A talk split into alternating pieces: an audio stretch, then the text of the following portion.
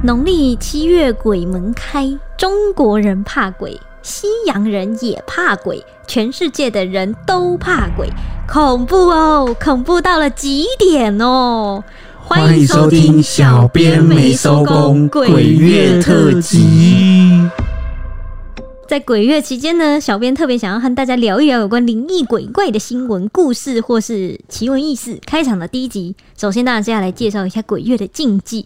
传统习俗上呢，今年虎年是凶年，凶年的鬼月容易凶上加凶，还要小心，连平常喝饮料的小习惯都可能会招阴。本集呢会介绍几个，就是前几集在重击议题中曾经提到那个南横通车的这件事情，其实。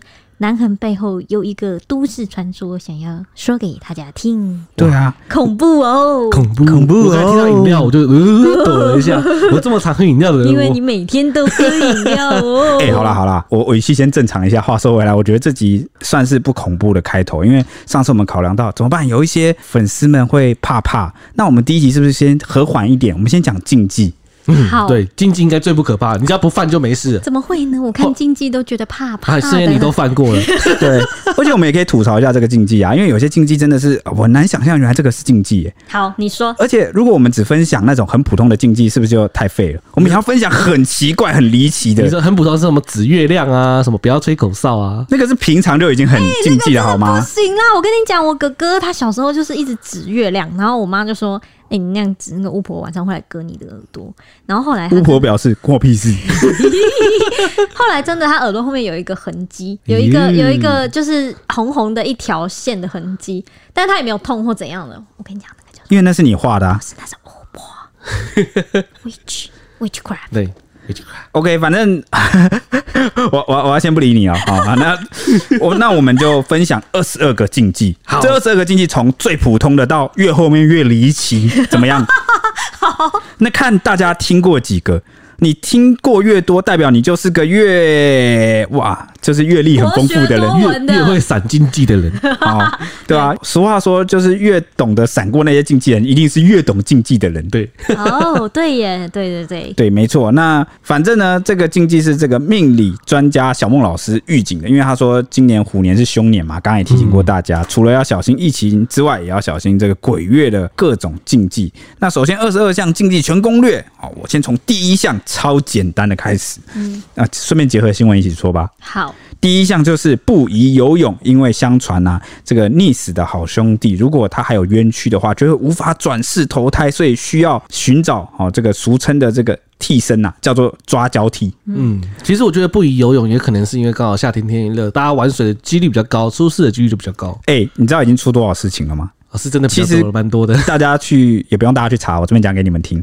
光是台南安平的渔光岛哦，其实很多大学生喜欢去、欸。那个暑假嘛，就很漂亮，毕竟那边就是一个观光景点。对，然后暑假了，然后呃比较年轻的朋友们就会觉得应该没事啊，有时候都有一种侥幸的心态。那边的海域已经发生了非常多起的，光是我记得上礼拜还上上礼拜就有两起，一天两起。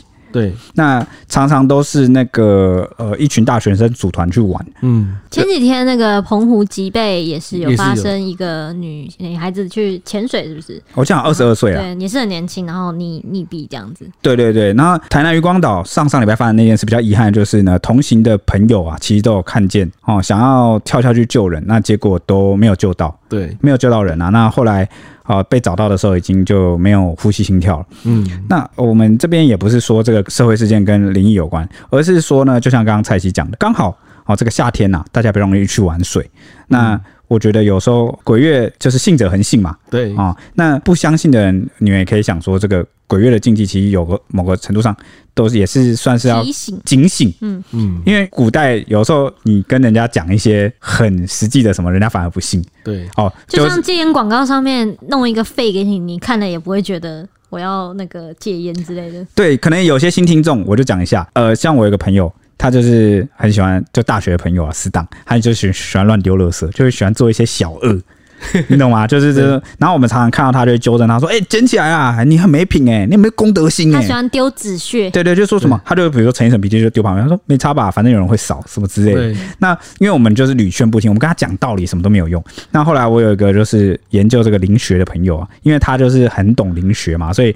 他在大家眼中就会觉得，就是在我们之中比较权威啦。那研究灵学好，先不管是真是假，反正我们就是算是蛮崇拜他的。那结果我那个朋友有一次就就看到他又乱丢垃圾，就很认真板着脸跟他讲说：“你知道你一直丢这个卫生纸，丢这种垃圾，你知道你以后会怎么样吗？”因为我那个乱丢垃圾的那个死党，他是蛮胆小的人，还有蛮呆的人，就是蛮迷信，有点迷信的人。然后啊，他就说。你这样子以后会下纸人地狱。他说：“哦，纸人地狱，纸人地狱是什么？”对，他就说，然后他就开始跟他形容啊，纸人地狱是长怎么样。但但可能没有那个地狱啊，就是我我那个林学的朋友随口胡乱的。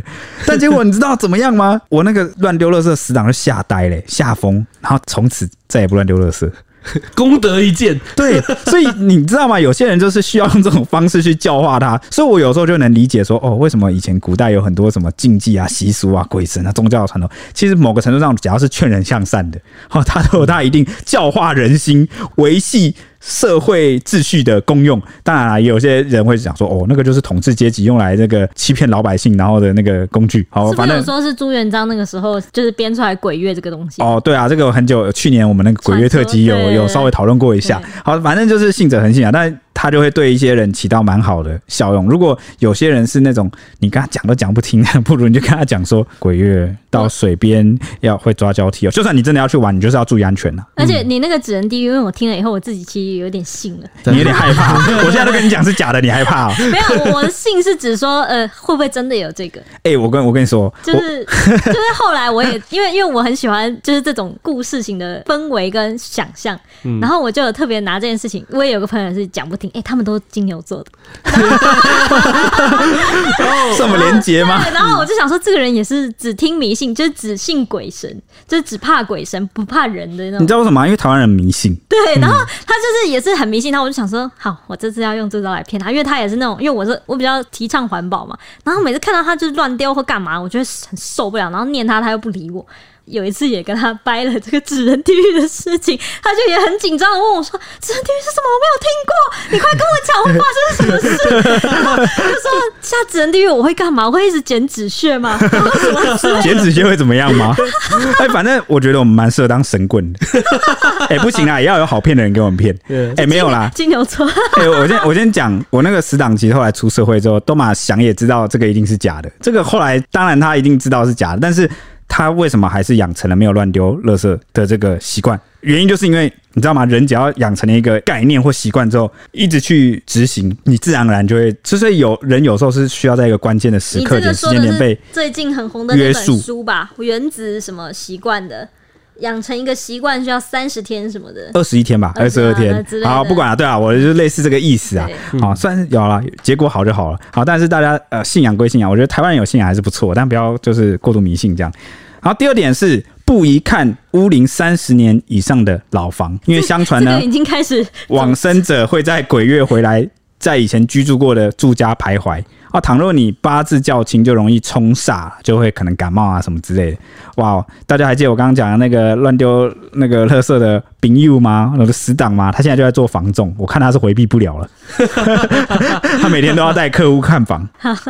那第三点就是避免半夜到医院。他说，相传往生者死前有较多记忆在医院，倘若家里没有供奉祖先的后代，那祖先回不了家，就容易徘徊在医院。哎、欸，这个我信哎、欸。啊，不是去投胎吗？没有，他可能。鬼门开会回来啊？为什么？还没投胎的话，他应该有更想看的人吧？怎么会徘徊在医院？因为他没有家哦。如果对啊，对不对？这个我蛮信的。好好好，那怕了怕了。嗯、好，第四点是避免傍晚到庙旁边走动，因为听说有很多枉死的好兄弟，因为找不到地方伸冤，会找庙宇的神明来协助，所以寺庙的这个周围就会比较多好兄弟。那也因此啊，在这个鬼月，一般的宫庙是不办事的。嗯，这是真的。啊，这是真的？什么了？嗯、你是你你你怎样？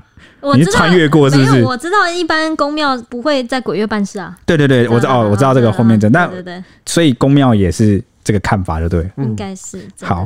那第五点就是鬼月不可直呼好兄弟为鬼啊！完蛋了，我现在就犯戒，立刻犯戒。我们犯了不知道几百次，完蛋了。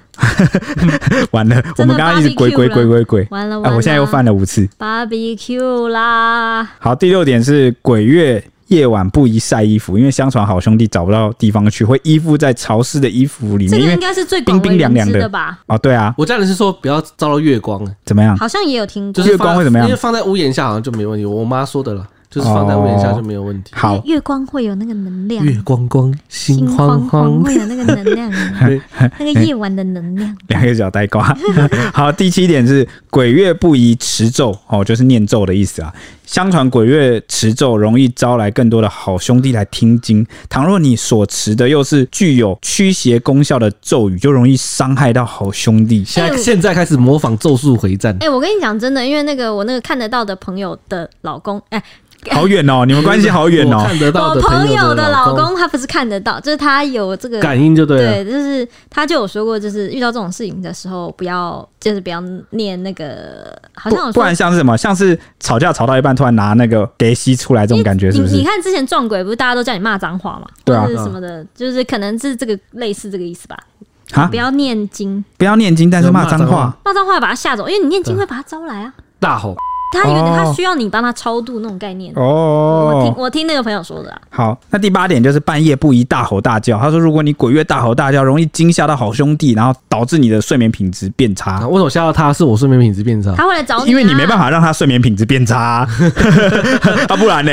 你是有办法让他睡眠品质变差啊？他会来找你。那你就不能睡觉了哦。那可能是个女鬼啊，蔡西，你房间的那个是个女鬼。我房间有哪个？我房间没有，我房间很安全。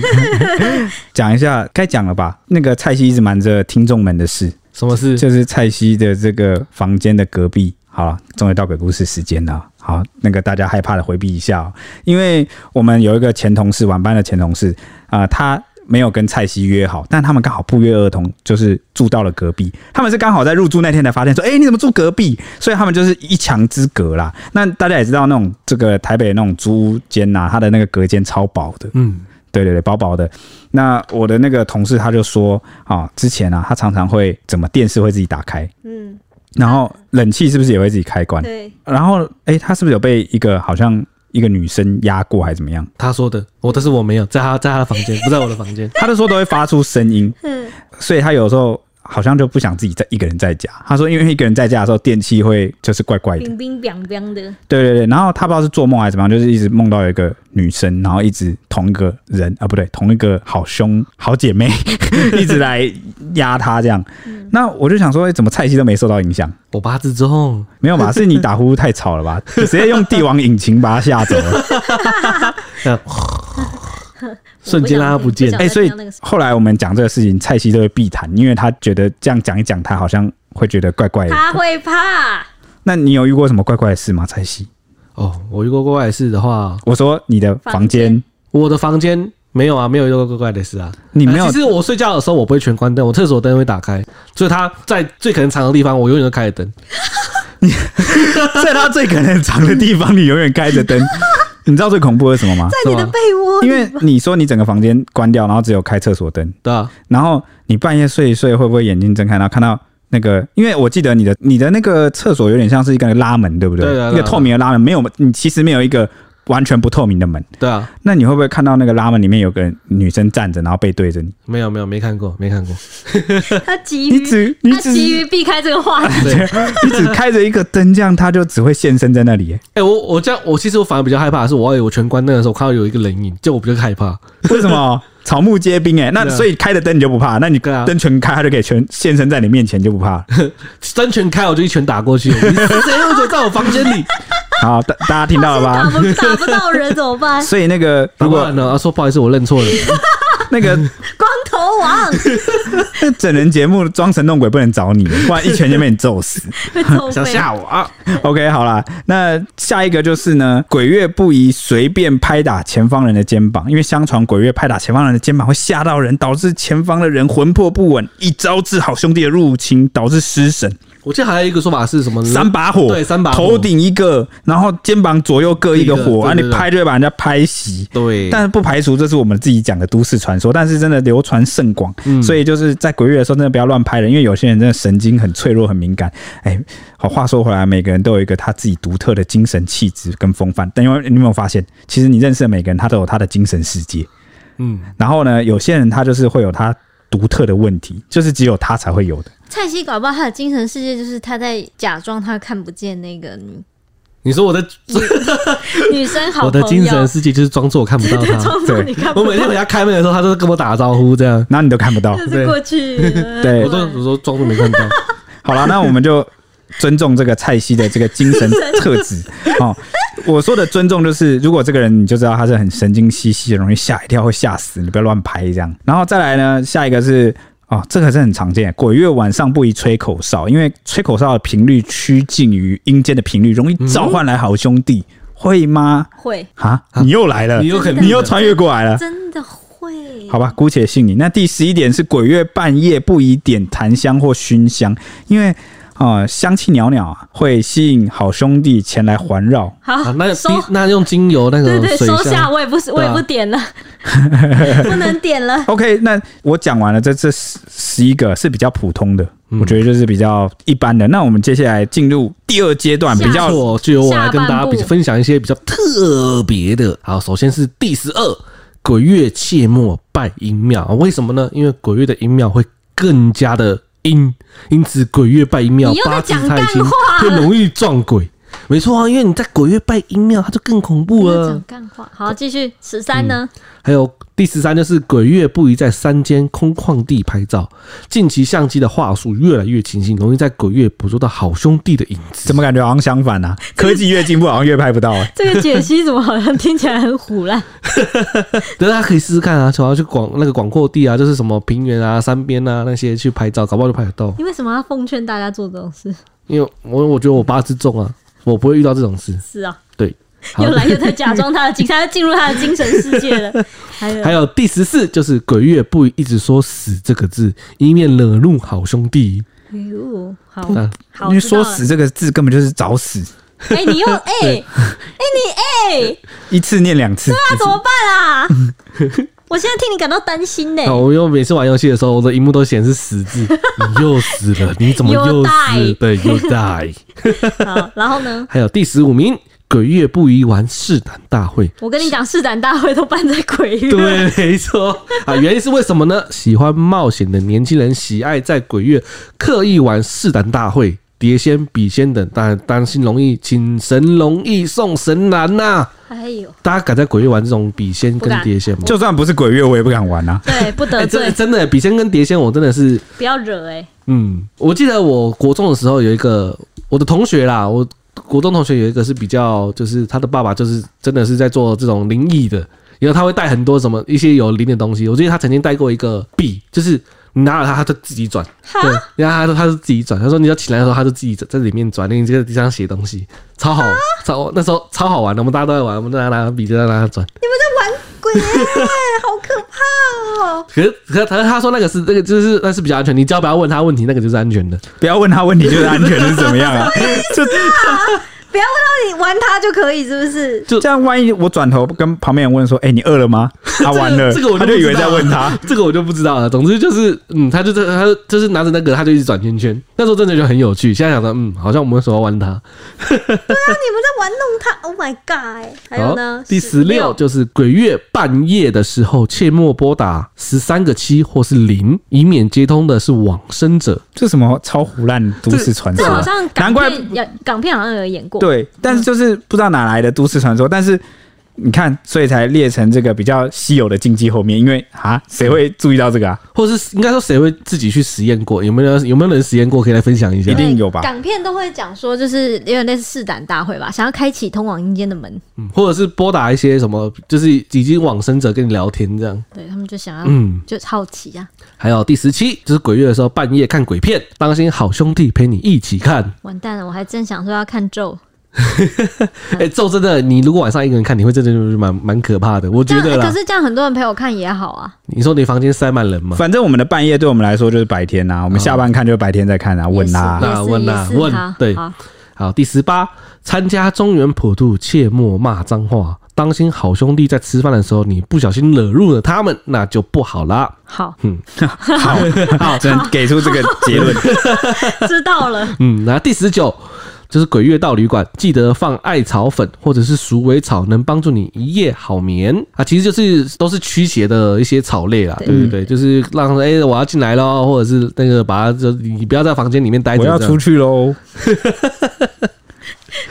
OK，接下来是第二十，在鬼月动刀，尽量选白天，对身体好。怎么样？阳气比较强，太阳啊。对，阳气比较强。那第二十一点是鬼月搬家入错，尽量挑选正中午，对运势会比较好哦。晨上，嗯，光，对对，就是一样有光啊。第二十二就是鬼月娶亲，尽量避免傍晚放鞭炮，以免夫妻失和。哎，这真的第一次听到哎。嗯，鬼月这个嫁娶居然要避免。在傍晚放鞭炮，为什么？我第一次听到、欸，诶，这是没有原因。可是，嗯，应该也是象征意义的部分吧。哦，象征意义。对，我觉得还有一个我最在意的鬼月禁忌，他竟然没有讲到，是什么？好像是，诶、欸，以前是说不能喊全名还是什么？是不是？那个是在山里面哦，还有我我记得我平地也不能喊太。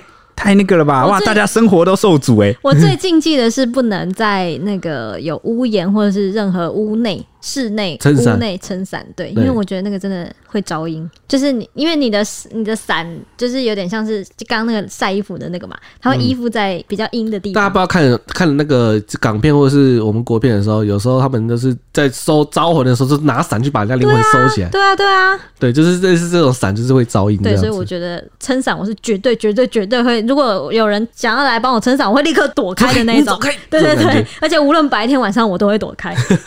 好，那接下来呢，还想要跟大家分享五个行为容易招阴，就是刚刚喝说的那个喝饮料什么的。小孟老师呢，他也有分享说，鬼月有五种饮食是容易招阴的。第五点，第五个 Top 五是不要吃生鱼片。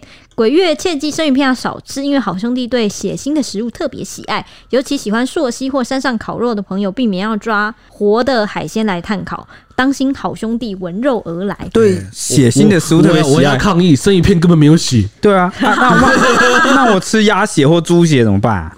那个煮熟啦。哦，煮熟就没问题，是不是？应该，因为就没有血腥味。那那蚊子要当心一点哦，一直吸我的血，你们可是会招来好兄弟的。对，蚊子也是吸血鬼的一种啊。啊，所以嘞，鬼啊，是吗？对，它就是一种鬼。我听你在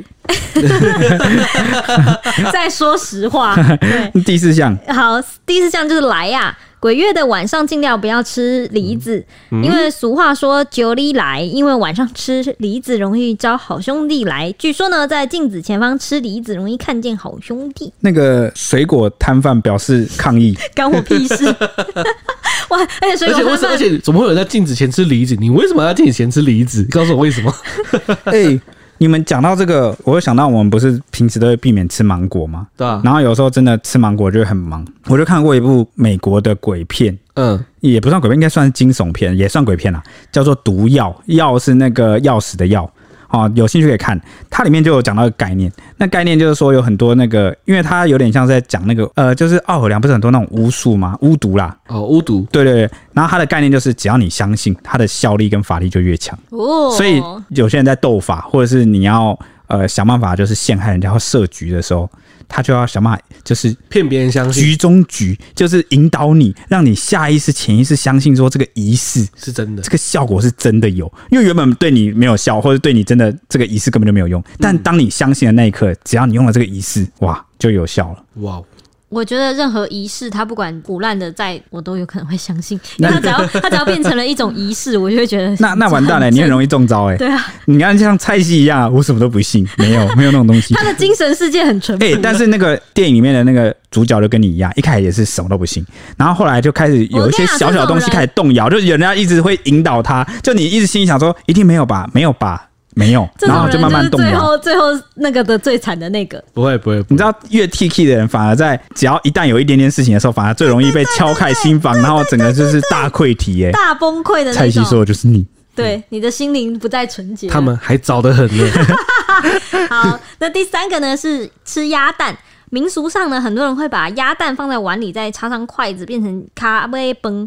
因此呢，鬼月吃鸭蛋容易招阴。另外，古人会在坟前祭拜完后，把鸭蛋壳撒在坟墓上，家属要对死者说：“等鸭蛋孵出小鸭再回来吧。”闽南有一句话说呢：“到苏州卖鸭蛋，因为鬼月不要吃鸭蛋。”原来是这个哇，这个典籍这个。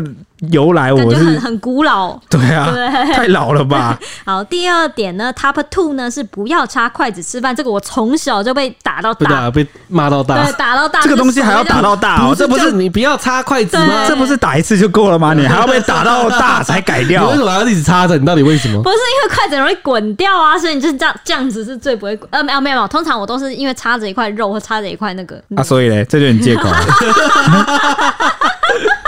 好，我该打 OK。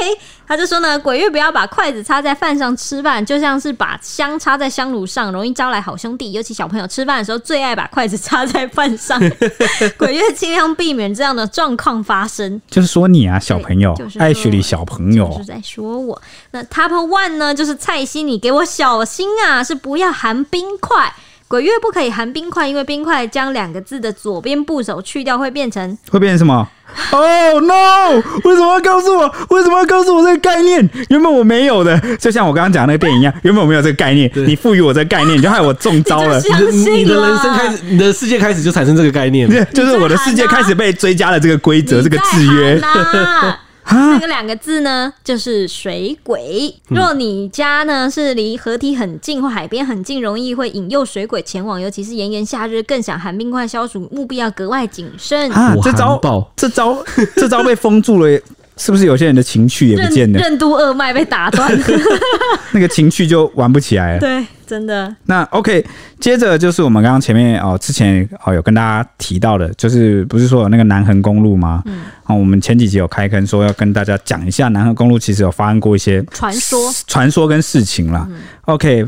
因为这个南横公路五月一号才刚开通嘛，那是睽违十三年有条件的复通，不少车友啊都为了一睹沿途美景啊，算是疯狂的涌入啊，一度造成了交通乱象。哎，我们当初环岛的时候是没办法经过那条，我觉得蛮可惜的。对，那时候好像还没开通。对，还没开通，而且应该那个时候还在有点山崩山崩吧，嗯嗯、还有断路的。没错，没错。那其实呢，呃，从我们从呃早一点的时期来看，南横公路是奠基于。日治时期的关山越岭道，那在这个基础上加以去建造的、啊。嗯、那在民国四十七年到五十六年间呢、啊，有曾经有多次的勘察，要评估这个道路的可行性。那最终在五十三年的第二次勘察后啊，几乎是确定了现今的路线原型啦。大概是五十年前，五十多年前。嗯、对，好早哦。嗯、那工程标准是比照东西横贯公路来办理的，然后在民国五十七年动工，六十一年全面贯通开放通车。但到了这个民国八十三年啊，才全面铺设沥青混凝土。不过就在民国八十八年九二一地震的这个算是重创中啦，公路就受创了，导致边坡上方的岩体破裂。接着民国九十八年莫拉克风灾又重创，毁了二十二座桥梁，哎，路基流失了十二公里。哎，路基流失这很难修，你要把你要把它填回去，要很真的是一个浩大的工程。而且二十二座桥真的是蛮严重的。嗯、那屋漏偏逢连夜雨啊，修复的过程中又不断面临下雨嘛，就有那个水灾雨灾哦，毁坏了公路。直到这个一一一年，也就是我们今年五月一号啊，部分路段才是有条件的开通。哇，那真的是一个复工，真的是难度好高哦。嗯嗯，那背景大概介绍完呢，其中就是在南横公路位于最高点的大关山隧道，它的海拔达到两千七百二十二公尺，长六百一十五公尺。除了是南横的最高点，也是高雄市桃园区和台东县海瑞乡的交界，就是这个大关山隧道，它也分隔了中央脊梁山脉南一段和南二段的重要地标。这里的视野很辽阔，好酷哦！所以幸运的话，你是可以在这里看到云雾从山谷里面不误的涌出来，相当有气势，所以也很常吸引大批游客来观赏这个美景。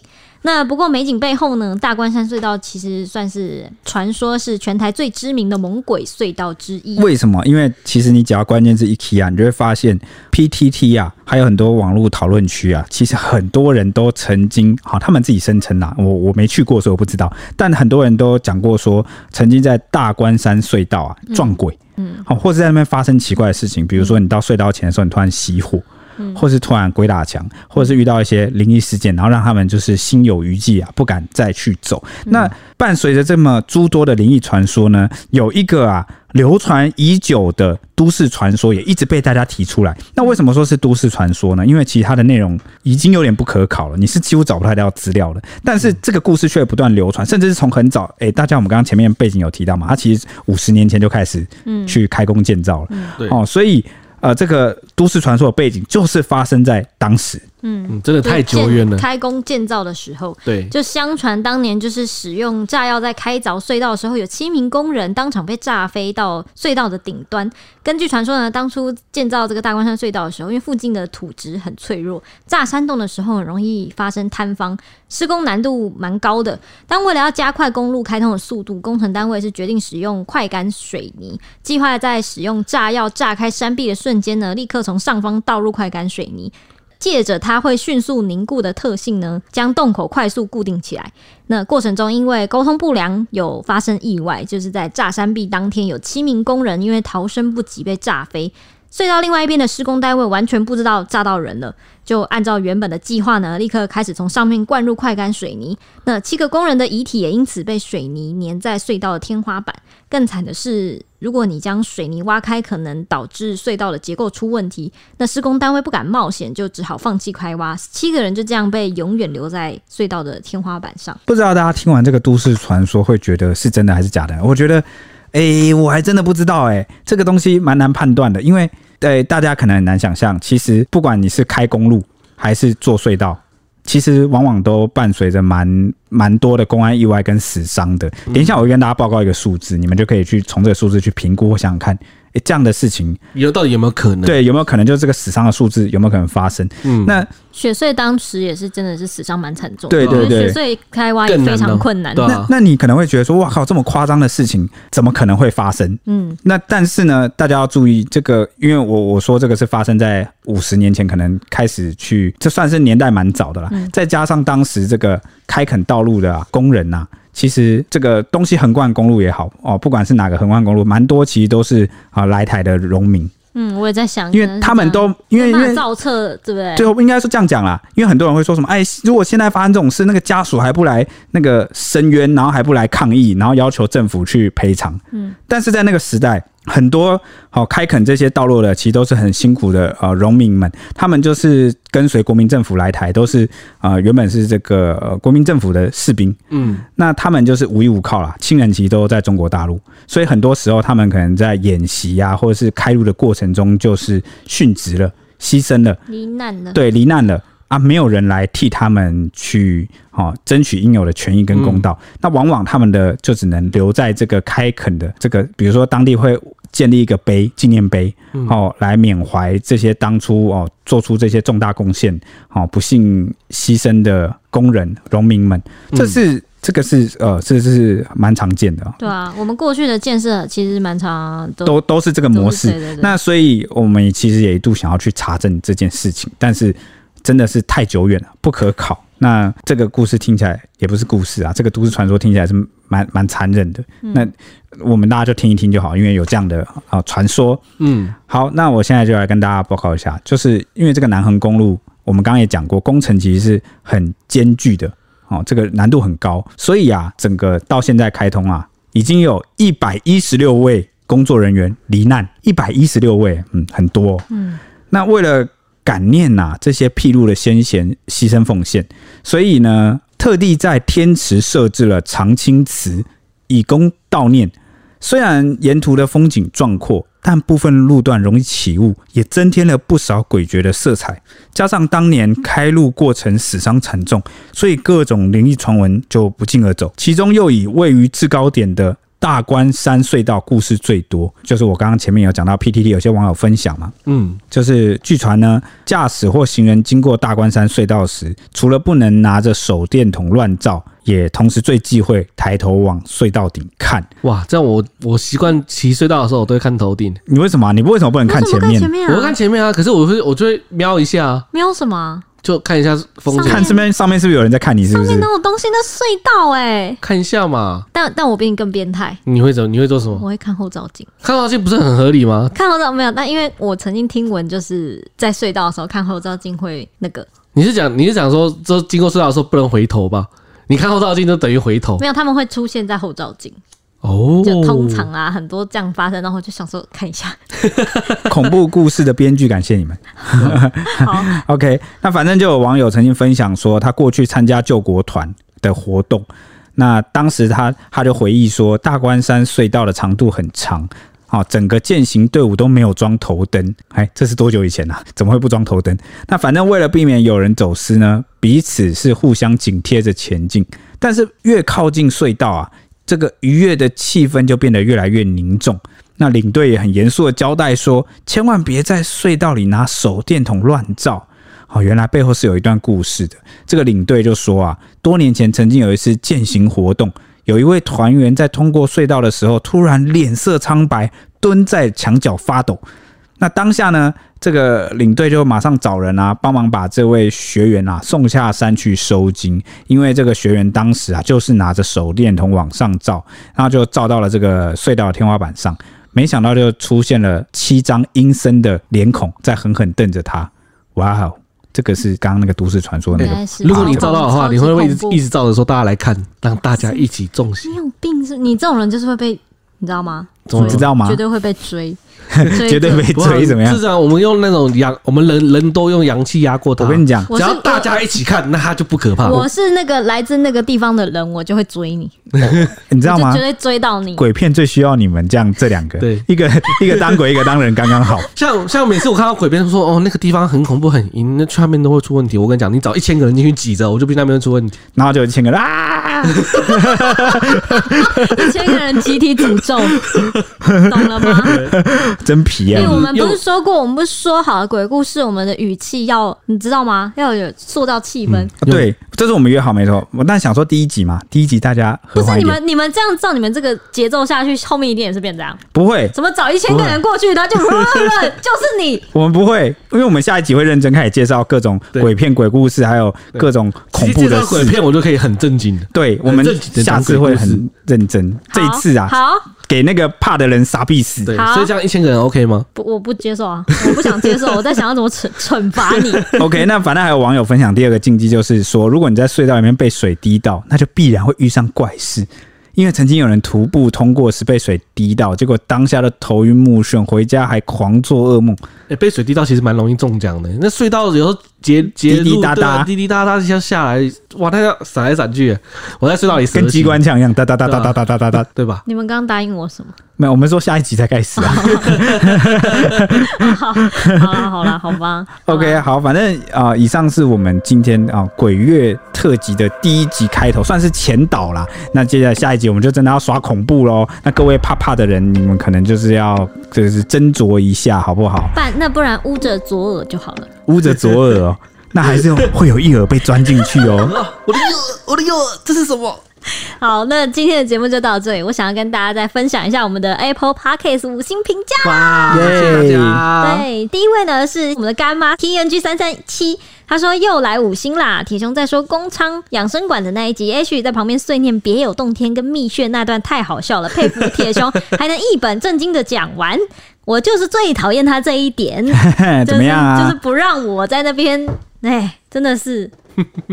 然后他说呢，也超爱听铁雄唱酸民的。以前看一则新闻根本不用一分钟，现在都要花很多时间看留言。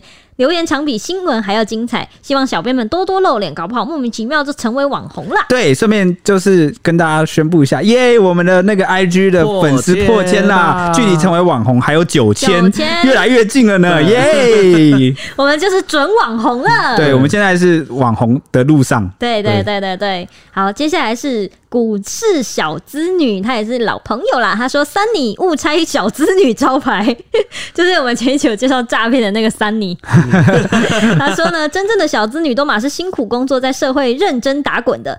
股市也是自己做功课，Sunny 这样骗真的不行，真的不行哦，Sunny。好，接下来是四舍五入三十岁的善善，耶，又是善善。他说收藏品啊，QQ 一个线。一个线不是 QQ，是一条 QQ 的线。波浪号。对，他说我跟男朋友去日本都会背一些他喜欢的公仔回来，他舍不得他的公仔在行李箱里面被摔来摔去的，总是放在随身行李上带上飞机，小心翼翼的呵护。我记得有一只头发很长很长的小杰，猎人那个超超就容易断掉，那头发断掉就整个就毁了。你看蔡西是同道中人，很懂啊。对，他说这个小杰呢还被当成危险物品。有一天回到家，我就听到房间有很低沉绝望的叫声，我可爱的猫把他的公仔一只一只扫到地上了。很快的，那位男子就把公仔通通搬到另一个房间里。现在那个房间，我觉得可以就售票开展啦，擦滴滴滴。光是摔倒就心疼到不行的收藏品，若是被拿来当公关送出去，我想那个场面肯定很惨烈吧。那个猫真的是不能拿它怎么样，这因为它也不是故意的。而且猫的猫的个性就是这样，它会把桌上桌上的东西打下去，对，坏抓就。抓两下，然后就带下去，蛮蛮畜生的。坏，好，接下来是 May 已加入 Ashley 应援团。他说我：“我我怎么会在这里？”他说呢：“公司总部新落成，最近去市区工作啦啦啦啦，波浪波浪波浪，通勤时间多一倍，便当价格也多一倍。目前还在学习新环境中，幸好还有熟悉的小编没收工可以听，不然我都在想挖奈底家啦。”哇，很高兴可以陪伴你，对呀、啊，让你克服陌生环境，让你有社畜共感。嗯 因为便当变贵啦。好，接下来是潘倩倩，是 Christine Pan，她的这个是铁熊粉呐，铁粉。他说：“ 谢谢，没有你们我撑不。”过早起的通勤，他说呢，平时工作时间是十二到二十，中午十二点到晚上八点，但寒暑假期间呢，工作时间调到九到十八，所以早起对我来说真的很要命，因为住家跟公司的路途比较遥远，所以周一、三、五很期待新的一集更新，即使听到睡着，下班回家的途中还可以重新再听过。总之，色色的 H 加上铁熊揍揍及蔡西，你们真的疗愈了我，一百分的 Podcast 是。非你们莫属啦！就是你有什么障碍？多了一个 S，然后他就说，他就给了我们十颗星，还说十颗别数了。啊，对，他有一排那个星星符号。后来知道我们会数，他还干脆就先刮胡说不用数了，是十颗 贴心，谢谢你，倩倩。真的谢谢你，倩倩。因为倩倩还有来我们这边说要跟铁球一起看星星，好害羞。呃呃，如果有机会的话，就是如果我们真的变成网红，我们是不是可以开一个直播特辑？我们。直播上去就是播星星，然后完成倩倩的愿望。我以为是直播上去看我们五星 Podcast 的星星。啊，你说这样数是不是？哇，银河。